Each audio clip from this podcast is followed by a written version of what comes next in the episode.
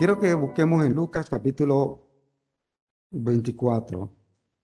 Lucas capítulo 24. Voy a leer los versículos 20, 46 eh, al 48. Lucas 24, 46 al 48, y le dijo, así está escrito y así fue necesario que el Cristo padeciese y resucitase de los muertos al tercer día y que se predicase en su nombre el arrepentimiento y el perdón de pecados en todas las naciones, comenzando desde Jerusalén, y vosotros sois testigos de estas cosas. Bueno, el Señor le dijo a sus discípulos que su sufrimiento tenía una causa y su resurrección tenía un motivo, que los sufrimientos de Cristo fueron por causa de nosotros, su resurrección fue por causa de nosotros, y que ahora ellos tenían tenían que ir y proclamarlo. Él dijo, ustedes son testigos. Bueno, un testigo es uno que cuenta algo que, que él puede decir que es cierto. Ahora, ellos habían visto a Cristo, ellos habían visto a Él sufriendo, lo habían visto en la cruz, lo habían visto azotado, maltratado, ellos fueron testigos de los sufrimientos del Señor, fueron testigos de lo que Él padeció en la cruz, fueron testigos de su resurrección, porque ahorita el Señor está hablando con ellos en ese momento el Señor estaba hablando con ellos y ellos no habían visto al Señor resucitado. Habían escuchado que Él había resucitado, pero no lo habían visto. Estudiamos la semana pasada sobre aquellos dos discípulos que iban camino de Maús y ellos dijeron, hemos escuchado que la tumba está vacía, pero a Él no lo han visto. Así que ellos todavía estaban con la duda. Ahora el Señor se le aparece y Él le dice, yo soy, estoy vivo, he resucitado. Y ahora le dice, ahora ustedes son testigos de eso, me han visto, eh, han visto mi resurrección, ahora vayan y cuéntenle a otro. Bueno, lo que, lo que quiero recordarles, porque no es nada no lo que voy a decirles, es que nosotros, porque tenemos la misma experiencia de los, de los apóstoles, que hemos tenido la experiencia de saber que Cristo está vivo.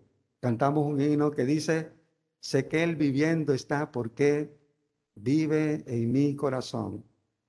Somos testigos de que eh, ese Cristo que, se registra su vida en, la Biblia, es un Cristo vivo, está en mi corazón.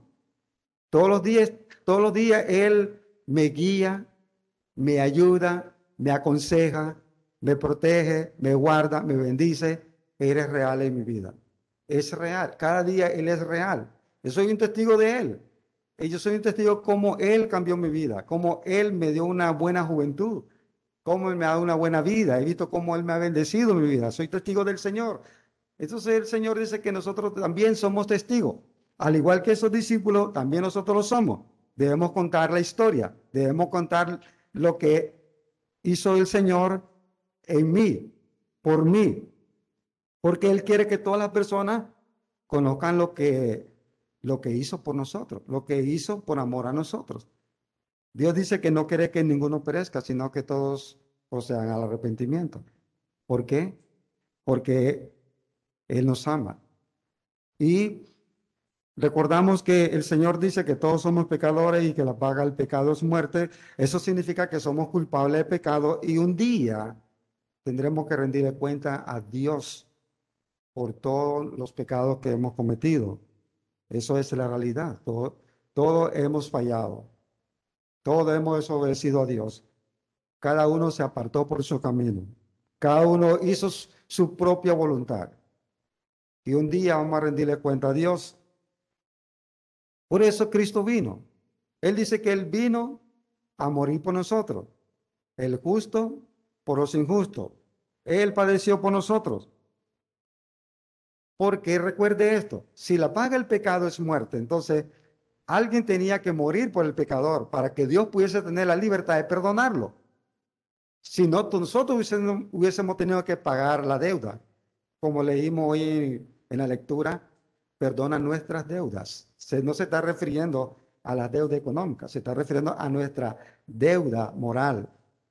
Hemos pecado contra Dios. Tenemos una deuda que pagar. Y esa deuda se paga con el juicio de Dios, porque hemos fallado.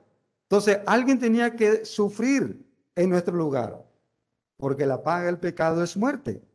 Entonces, para que Dios pudiese perdonar, un inocente tenía que morir en lugar del pecador para que Dios pudiese perdonar. Sin, si, sin muerte no hay perdón. Por eso Cristo tenía que morir. Ahora es posible que Dios nos perdone, porque un inocente murió en nuestro lugar. Eso fue lo que pasó en la cruz. El juicio de Dios cayó sobre nuestro Señor, siendo Él sin pecado, siendo Él impoluto, siendo Él impecable, siendo Él inmaculado, tentado en todo pero sin pecado. Nadie pudo acusarlo de un pecado. Ni siquiera el que le condenó pudo acusarlo de un pecado.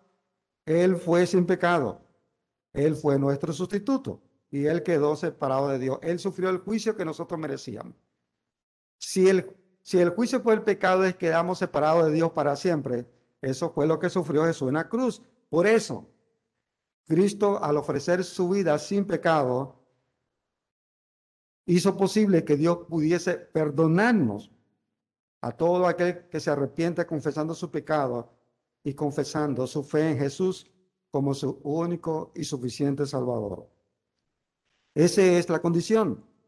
Cada persona tiene que arrepentirse confesando su pecado, confesando que, hay, que solo Cristo es el único Salvador. Así lo dice el Señor. Si confesamos nuestros pecados, Él es fiel y justo para perdonar nuestros pecados y limpiarnos de toda maldad. Esa es la condición. Tenemos que confesar nuestros pecados o en el caso de, un, de una persona que quiere el perdón de Dios, reconocer que es un pecador, que ha fallado, que ha vivido según su propia voluntad, no ha vivido conforme a la voluntad de Dios, que ha, hecho lo que le gusta hacer, no ha tenido a Dios en cuenta en su vida. Por eso, Dios ahora dice que Él es fiel y Él es justo para perdonar. Piensen esto. No es que Dios perdona el pecado porque alguien viene y le pide perdón. ¿Sobre qué base Dios perdona? No, no perdona sobre, sobre la base de que yo vengo a Dios y le digo, Dios, perdóname. No es así. Dios no puede perdonar pecado si el pecado no es castigado. El asunto es que como alguien ya sufrió el castigo de ese pecado, por eso Dios puede perdonar. No es que perdona porque alguien pide perdón, es que Dios perdona porque Él es fiel en base de que la condición de que el pecado tiene que ser juzgado y castigado ya se cumplió, ya se ejecutó. Por eso Él es fiel. Él puede perdonar porque ya alguien pagó por ese pecado. Lo que significa es que una vez que el pecado fue juzgado y el pecado fue castigado, no puede volverse a castigar por el mismo pecado. Si usted cometió un delito y a usted lo arrestan por ese delito, lo castigan y lo echan preso y usted paga la pena por el delito que cometió, cuando usted salga libre no lo pueden arrestar por el mismo delito que ya fue pagado. Eso es lo que hizo el Señor. Él pagó la deuda de todos nuestros pecados. Y si Él ya pagó mi deuda, Dios ya no me puede castigar porque mi deuda la pagó el Señor. Ya Cristo sufrió el castigo que yo merecía por mis pecados. Así que mis pecados ya fueron juzgados y castigados en Jesús. Por eso Dios puede perdonar. Por eso Él es fiel para perdonar. Y Él es justo. ¿Por qué? Porque si una persona viene confiando en Cristo, arrepentido de sus pecados, y Dios no le perdona, Él sería injusto. Entonces Dios se, se compromete consigo mismo de perdonar a aquel pecador que arrepentido confiesa su pecado y pone su confianza en Jesús en base a lo que Cristo hizo. ¿Y qué hizo Cristo? Él dijo la noche de su arresto, antes de ser arrestado, que él iba a derramar su sangre para el perdón de los pecados. Entonces sí, la sangre de Cristo es la que hace posible que Dios perdone. Por eso Dios es justo, porque ya ese pecado ya fue juzgado y castigado. La única razón por que Dios no pueda perdonar a alguien es porque esa persona no quiere arrepentirse. Así que si las personas van al infierno y viven una vida lejos sin Dios, no es por culpa de Dios, porque Dios quiere perdonarle. Él no quiere que ninguno perezca. Pero si la persona no se arrepiente, no puede recibir perdón. El Señor Jesús dijo en varias ocasiones, Él dijo, si no se arrepienten, van a perecer. Entonces la gente se condena porque no se quiere arrepentir. Pero Dios quiere perdonar si la persona reconoce su pecado y confiesa su fe en Jesús. Hay un texto que dice que donde hay remisión de los pecados, ya no hay más ofrenda por el pecado. Lo que está diciendo es que cuando Dios ya perdonó, ya no puede, ya no puede juzgar ese pecado porque ese pecado ya fue perdonado. Y hemos hablado sobre el perdón que es como olvidar. Dios no puede castigar un pecado que ya fue castigado. Dios no puede juzgar un pecado que ya fue juzgado.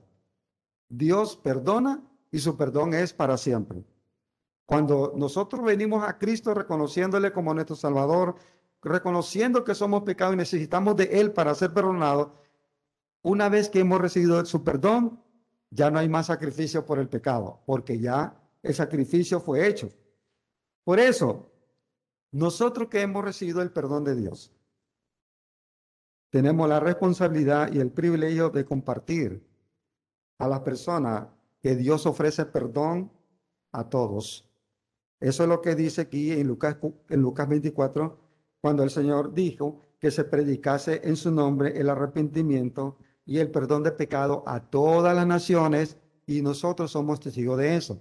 Lo que el Señor está diciendo a nosotros es que sí, nosotros somos lo que tenemos que llevar el mensaje a la gente y decirle que Dios le quiere perdonar sus pecados porque ya Cristo murió por ello.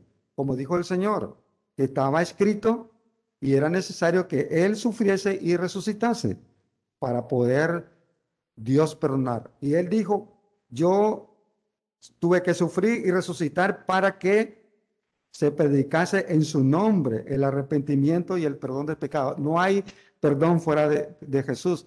Él tenía que sufrir y tenía que resucitar para que pudiésemos ser perdonados. Y una vez que el Señor ya sufrió por nuestros pecados. Ahora dice el Señor que nos corresponde a nosotros llevar este mensaje a la gente, de compartirle que Dios ofrece perdón a todo el que quiera,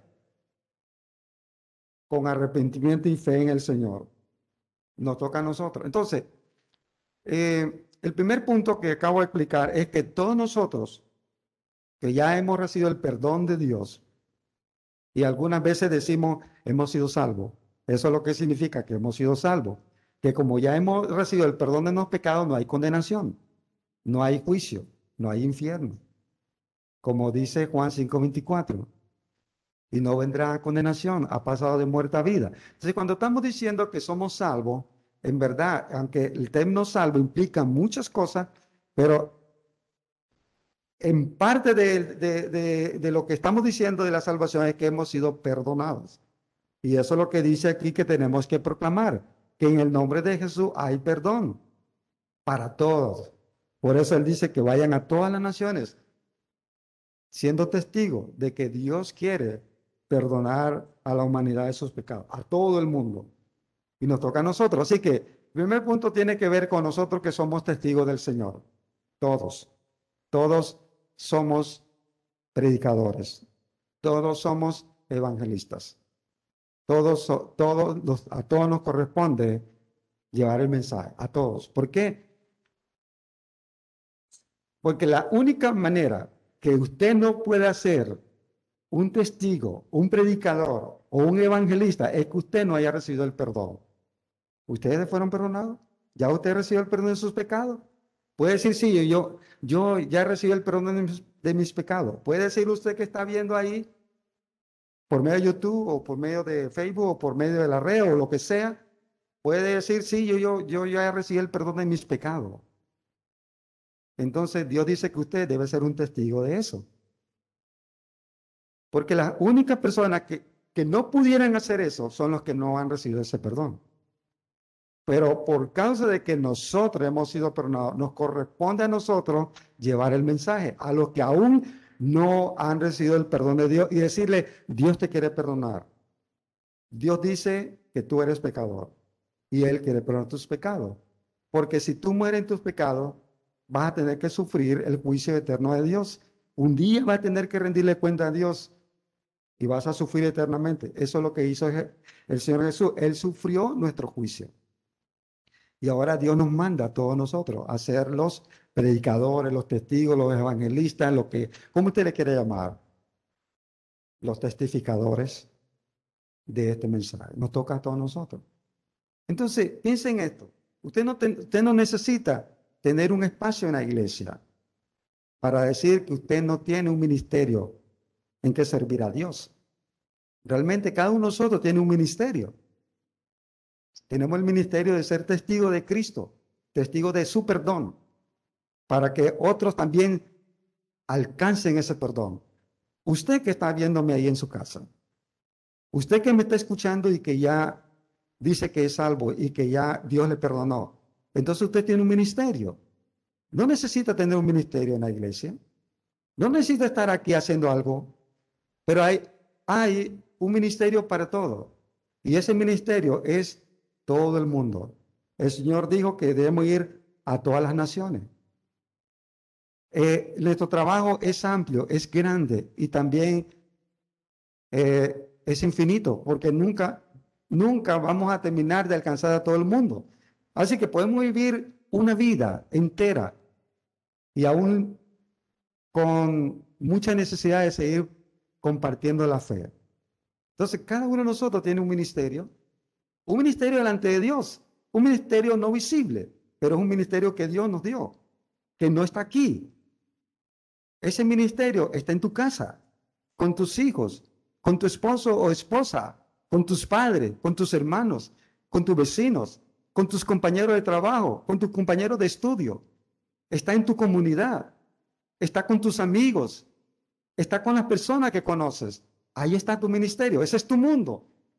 Ahí tienes que ir y compartirle a la gente lo que, lo que Cristo hizo por ti, que Él dio su vida por ti, Él murió en su lugar, en tu lugar.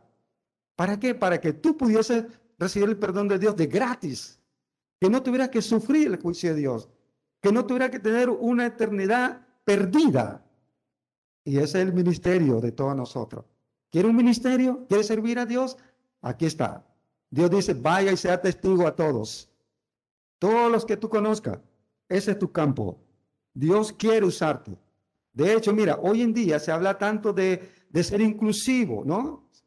Esa es una palabra muy de boga hoy en día, ser inclusivo. Tenemos que lo que significa que tenemos que incluir a todo el mundo en todas las cosas. Pero ¿sabe? La persona más inclusiva en el mundo es Dios, porque Él incluye a toda la humanidad dentro de su plan de salvación. No importa quién tú seas, no importa si tú eres rico, no importa si tú eres pobre, no importa si tú eres un profesional, no importa si tú eres un obrero, no importa si tú eres un intelectual, no importa si tú eres un analfabeto, no importa qué raza pertenezca, no importa si tú eres blanco o negro o amarillo o rojo o chino o indio, no importa, Dios te incluye. Él te quiere, Él te incluye a ti. Él es el Dios del universo, Él es el Dios de todas las naciones, Él es el Dios inclusivo, Él quiere a todo. Él se interesa en los ancianos, Él se interesa en los niños, él se interesa en las mujeres, Él se interesa en los hombres. Él es el Dios inclusivo. Hay suficiente espacio en el plan de Dios. Es un, es un plan que cubre a toda la humanidad. Para Dios no hay nación que esté excluida. No hay persona que esté excluida en su plan. Él te incluye. Y así debemos pensar nosotros. Dios incluye a todos. Aún a tal persona que nosotros pensamos que es tan perdido. No importa. Dios lo incluye él también.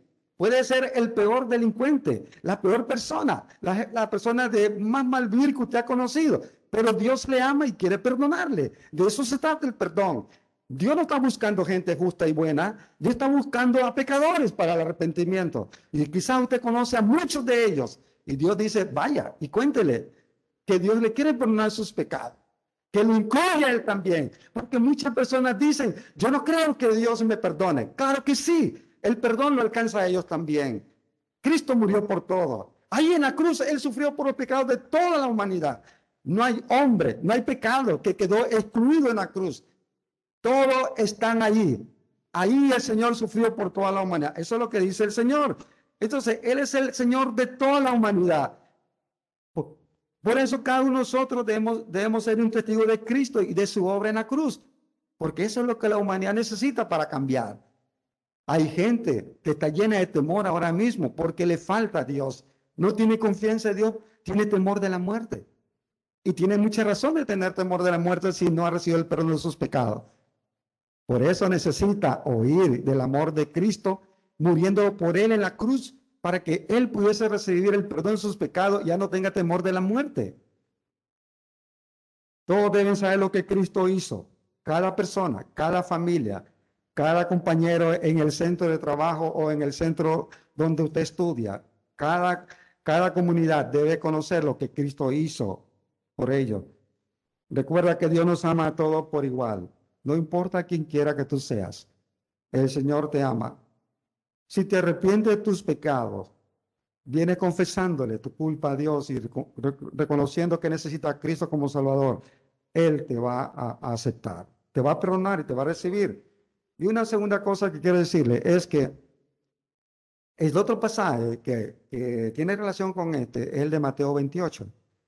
En el verso 19 y 20 dice el Señor, por tanto, id y haced discípulos a todas las naciones, bautizándole en el nombre del Padre y del Hijo y del Espíritu Santo, enseñándole que guarden todas las cosas que os he mandado. Y aquí yo estoy con vosotros todos los días hasta el fin del mundo. Ahora, en el primer punto hablamos de ser testigo, ¿no? Porque es, el que, lo que dijo el Señor. Vosotros sois testigos de todas estas cosas. Nosotros somos testigos de lo que Cristo hizo, porque lo hizo en mí. No es solamente una historia que nos contaron. No solamente fue un relato que escuchamos. En realidad, cuando Él me perdonó mi pecado, Él me cambió mi vida. Él, él me dio seguridad, me dio esperanza, confianza en vida eterna. Cambió mi vida y la sigue cambiando. Pero ahora, en este otro pasaje, el énfasis que quiero dar es cuando él dijo enseñándole que guarden todas las cosas. Así que el segundo ministerio que todos nosotros tenemos, aparte de que somos los predicadores, evangelistas, los misioneros, los testigos de Dios, de, de, su, de su ofrecimiento de perdón, hay un segundo ministerio que todos tenemos y es el ministerio de enseñar. El Señor dijo, vayan, enséñenle que guarden todas las cosas que yo les he mandado. Esto no solo se está refiriendo a los once discípulos, se está refiriendo a todos los creyentes. Si se hubiera referido a los once discípulos, significaría que una vez que esos once discípulos murieron, nadie más podría hacer ese trabajo. Pero eso no es cierto. El trabajo de seguir enseñando nos corresponde a todos nosotros. Tenemos que enseñar a todos los creyentes que están empezando su nueva vida en Cristo. Y esta palabra enseñar significa instruir. Debemos instruirle en, la nueva vida en Cristo. A esos que están empezando su carrera cristiana hay que ayudarle en el crecimiento de su fe. Quizás usted no puede ser un maestro aquí en la iglesia. Quizás no tenga un ministerio de enseñar aquí en la iglesia, pero tenemos un ministerio que Dios nos invita y nos dice que debemos realizar, que es el ministerio de que nos toca a nosotros, a esos que reciben a Cristo, a esos que son salvos, a esos que después que vamos reciben a Cristo y se bautizan, a eso hay que enseñarles, dijo el Señor, hay que enseñarles a que guarden todas las cosas que les he mandado, lo que está aquí en la palabra de Dios. Entonces tenemos un ministerio tanto de ser los evangelistas como los, los maestros de los nuevos creyentes. Ese es su ministerio. No es el ministerio del pastor. Imagínense que, que cada persona que recibe a Cristo y el pastor o, solo el equipo de maestros tuviera que hacerlo, no, no habría espacio. No, no, es que no es así, no es así como, como Dios nos ha enseñado. Él quiere que todos nosotros nos involucremos en enseñarle a los otros las cosas que el Señor nos ha mandado en su palabra. Y eso nos corresponde a cada uno los que ya hemos recibido a Cristo y ya hemos alcanzado cierta madurez para poder enseñarle a otros los primeros pasos de la vida de fe y nos corresponde a nosotros. Nos corresponde ayudar a los nuevos en su crecimiento espiritual. ¿Qué tenemos que enseñarle? Bueno, cuatro cosas básicas que podemos enseñarle. Podemos enseñarle que deben compartir su fe en Cristo a otros. Debemos enseñarle que ahora que él entiende la salvación, que él tiene el perdón de sus pecados, que él ha empezado una nueva vida con Cristo, ahora él debe compartir su fe con su familia, debe compartir su fe con sus compañeros, debe compartir su fe con sus amigos, debe compartir su fe con sus vecinos, con, las personas que él conoce en su comunidad. Hay que enseñarle al nuevo creyente a compartir su fe. Por eso veo que porque no hubo alguien que nos instruyó a hacer eso, la gran mayoría, puedo decir un número que puedo equivocarme, pero también puedo estar en lo cierto. El 90% de los cristianos no saben compartir su fe porque nunca lo hicieron y no saben compartir. No saben decir lo que pasó el día que recibieron a Cristo como su Salvador. Cuando nosotros empezamos el programa de consumado, yo invité a toda la iglesia a que nos compartiera su testimonio de salvación. Solo una persona lo hizo. Y yo me quedé pensando, ¿no les interesa el programa? ¿No les interesan sus amigos? ¿No les interesa que conozcan qué es lo que Cristo hizo en su vida? ¿O es que no tienen nada que decir? Espero que ninguna de las dos sea cierta. Que, que a usted no le interesa que la gente conozca lo que Cristo hizo en su vida o que no tiene nada que decir. Porque el Señor dice que nosotros tenemos que enseñarle a los nuevos. Y lo primero que tenemos que enseñarle es cómo compartir su fe con otros. Es decir, ahora vaya a su familia. Cuando aquel, aquel hombre que había sido endemoniado fue liberado de su demonio, él quiso ir con Jesús. Jesús le dijo, no, vaya a su familia y cuente lo que el Señor hizo en tu vida. Eso es lo que el Señor quiere que hagamos todo. Que vayamos y le contemos a los demás lo que Él hizo por nosotros. Cantamos una estrofa de ese himno a solas al huerto yo voy. Y decía una parte de la estrofa, me encanta con Cristo estar a sola allá en el huerto. ¿No es lindo estar con el Señor? Como ese hombre que dijo, Señor, yo quiero estar contigo, permíteme, permíteme estar contigo. El Señor dice, no, vaya a contarle a otro lo que el Señor hizo por ti. Pues en, esa estrofa de ese himno dice eso. A solas me encanta estar con Cristo allá en el huerto, mas me ordena ir para compartir las nuevas de salvación. ¿Qué dice ese, ese, ese canto? El Señor dice, no, no, no, no vas a estar todo el día conmigo. Vaya y vaya a compartir la fe. Vaya a compartir las buenas nuevas de salvación a otros. No es estar todo el día con el Señor y olvidando que hay algo que Él nos pide hacer. Tenemos que llevar las nuevas de salvación a otro. Y quizá esas personas que usted está ganando a Cristo, usted es la persona que le debe dar, la, le debe dar las primeras enseñanzas. Enseñarle cómo compartir su fe. Enséñale cómo compartir su fe. Eso es lo que primero que el cristiano tiene que aprender a hacer. De hecho, el cristiano tiene que aprender, eh, el, el, el nuevo creyente tiene que aprender, antes de aprender a diezmar, antes de aprender a orar, antes de aprender a leer su Biblia, tiene que aprender a compartir lo que ha pasado en su vida. Hay que enseñarle. Hay que enseñarle cómo puede tener eh, una, una comunicación con Dios.